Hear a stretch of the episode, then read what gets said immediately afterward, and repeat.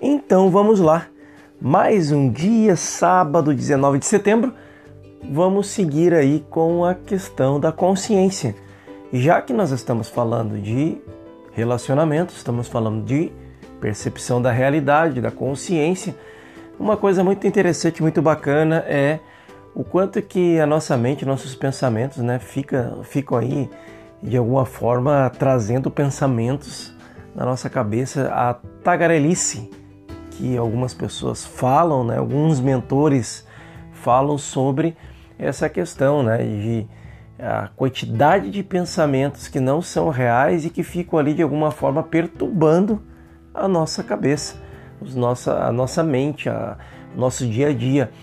E quanto que nós ficamos apegados a esse tipo de coisa? Porque todos esses pensamentos ficam trazendo imagens, né, projeções de coisas que nos trouxeram algumas experiências do passado que hoje nos trazem preocupações e quando estamos aí perto de criar algumas coisas novas, nos projetamos para o futuro. E aí, através dessas preocupações remetidas lá no passado, que estão vivas no nosso presente, porque estamos pensando nas experiências que não nos trouxeram aí boas coisas, quando vamos criar coisas novas, nós nos projetamos com o resultado do futuro, mas aí ficamos ansiosos e essa ansiedade é que faz você paralisar exatamente no agora, que é a única coisa que existe. Isso é muito interessante. Então a passagem, já que a gente está estudando a, a questão do ego, né, tem uma passagem muito interessante que a consciência está em sair dessa prisão ou até mesmo perceber que nunca esteve na prisão, mas apenas pensando que estava. Todos os medos desaparecem quando estamos nessa condição. E o indivíduo, qualquer pessoa que seja, né, pode não estar ciente disso, mas a sua mente está totalmente, ou melhor, né, ela realmente teme você chegar perto de qualquer coisa que possa criar a sua conscientização, a sua realidade, que é a única coisa que existe, que é exatamente o agora. E esse vai ser o início e o fim da mente. E aí que entra toda a questão que a gente vem falando aqui. Quando a gente está num estado de preocupação, num estado de projeção, a gente ou fica no passado ou fica no futuro e esquecemos de realizar a presença a presença é a única coisa que existe e a gente fica nesse plano mental. Só que você só se dá conta disso quando começa a perceber que está vivendo nessas duas condições, ou passado ou futuro. E aí a gente fica aí nessa, nesse, vamos dizer assim, é, nesse estado de ioiô que eu chamo, né? Ou você vai para baixo ou você vai para cima, ou você vai para baixo ou você vai para cima, mas o ponto de equilíbrio você nunca chega, porque não nos damos conta dessa percepção. Por isso que a prática da presença é algo fundamental se queremos criar bons relacionamentos para poder entender a si próprio. Quando a gente tem essa consciência, a gente começa a perceber que o outro é uma projeção nossa. Então, Começamos a entender essa, toda essa percepção quando buscamos esse centro da realidade. E aí a gente pode estar entendendo aí que vivendo no, no mesmo mundo, né? É, mas nunca sente nenhum medo. Eu estou vivendo num mundo onde eu não sinto nenhum medo, é quase que impossível. O medo ele faz parte da vida. O medo ele faz parte de uma proteção do, de cada um de nós. A questão é como lidamos com esse medo, né? E aí, para que esse medo de alguma forma seja minimizado, seja, seja ele como seu aliado, nós precisamos buscar essa parte mais próxima da realidade, que é estarmos conscientes com o agora. E a maior descoberta da vida e aí é uma passagem também no livro do Ego que diz que o tesouro mais precioso é o da consciência. Sem isso, o ser humano está fadado a ficar no estado escuro, cheio de medo, paralisado, bloqueado, letárgico, qualquer tipo de ação. Fica totalmente, parece que entorpecido, não consegue sair do lugar. E aí vai continuando criando os novos medos, porque a mente ela é muito inteligente. A zona de conforto faz você estar alimentando cada vez mais esse tipo de medo que te priva de qualquer tipo de se aproximar de uma liberdade, experienciar essa tal liberdade. E a liberdade foi o seu potencial o tempo todo. Em qualquer momento o ser humano poderia tê-la se tivesse de alguma forma reivindicado a sua liberdade através de presença, de testar na vida, assumindo a responsabilidade dela. Esse é o ponto mais importante. Por que, que eu estou falando isso, né? Porque agora nós vamos falar sobre o poder, que é um, um capítulo do livro do ego, e o poder ele te traz essa possibilidade de você, quando estar presente, deixar fluir a tua essência. E a gente fala bastante disso. Quando você deixa fluir a sua essência, você não se preocupa mais com crítica, julgamento, você simplesmente é. Quando você simplesmente é, você é num equilíbrio. Você sabe, você começa a entender nesse ponto a importância de se colocar no lugar das, da outra pessoa. E os teus relacionamentos, quando você começa a ter esse tipo de entendimento, você começa a testar na prática em todas as relações que você for ter no seu dia a dia, a preocupação que você vai ter na questão do entendimento. E o entendimento, ele, ele parte do princípio de entender a outra pessoa.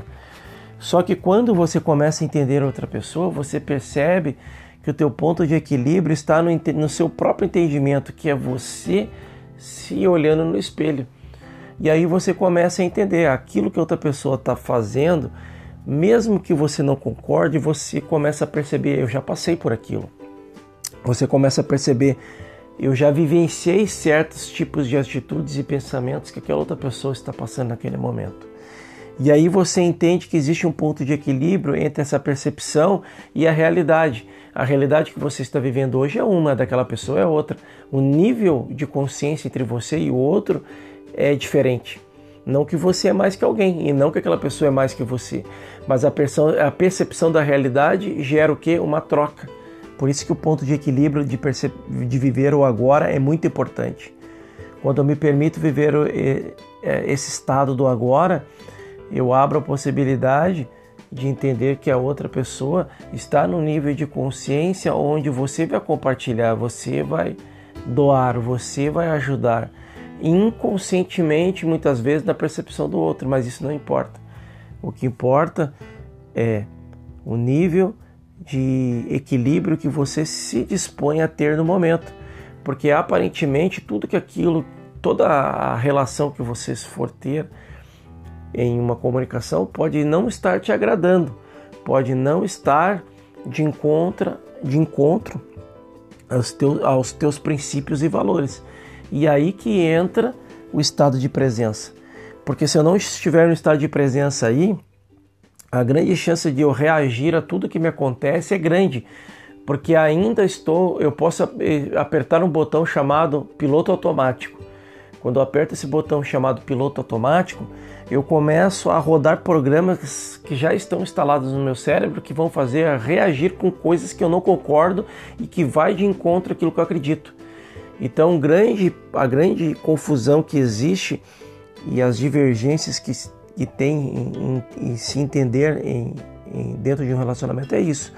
Então, eu começo a perceber que, como eu já sei que eu não sou o dono da verdade, nem gostaria de ser, você já começa a pensar dessa forma, você entende que é simplesmente um estado de consciência onde duas pessoas estão ali interagindo mas você não tem que provar nada para o outro. Você simplesmente deixa fluir o seu posicionamento. Não é que você vai aceitar a condição ou alguma coisa que estão querendo te colocar, mas que você vai estar aberto para um aprendizado. E de alguma forma você vai conduzindo essa comunicação, vai conduzindo essa relação, vai conduzindo essa interação. Quanto for saudável, legal.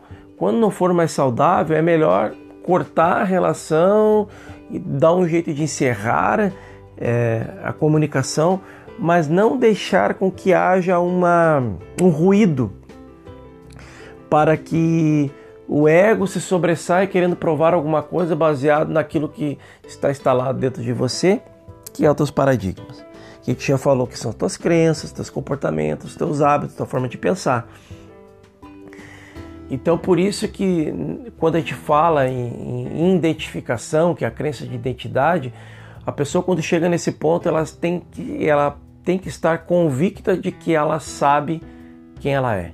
Ela sabe da sua essência, ela se posiciona e mesmo se posicionando, é, e é por isso que eu falei que não é que você vai concordar com tudo aquilo que as pessoas estão falando para você, mas que você se posiciona com um ponto de vista seu, da tua essência, sem se sobressair querendo provar nada para alguém. Esse é o ponto. E essa linha é muito sutil entre não querer provar nada e se posicionar deixando a essência fluir.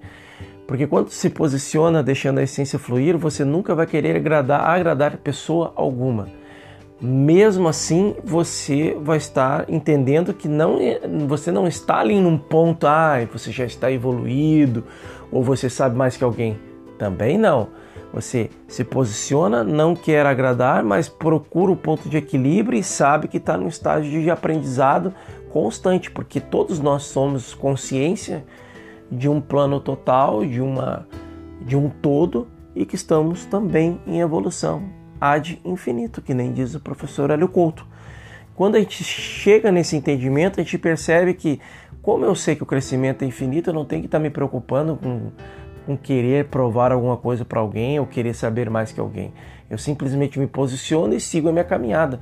Legal se deu certo até aqui esse relacionamento com essa pessoa. Se não deu certo, legal. Outras pessoas vão se conectar com você conforme a consciência que está na caminhada.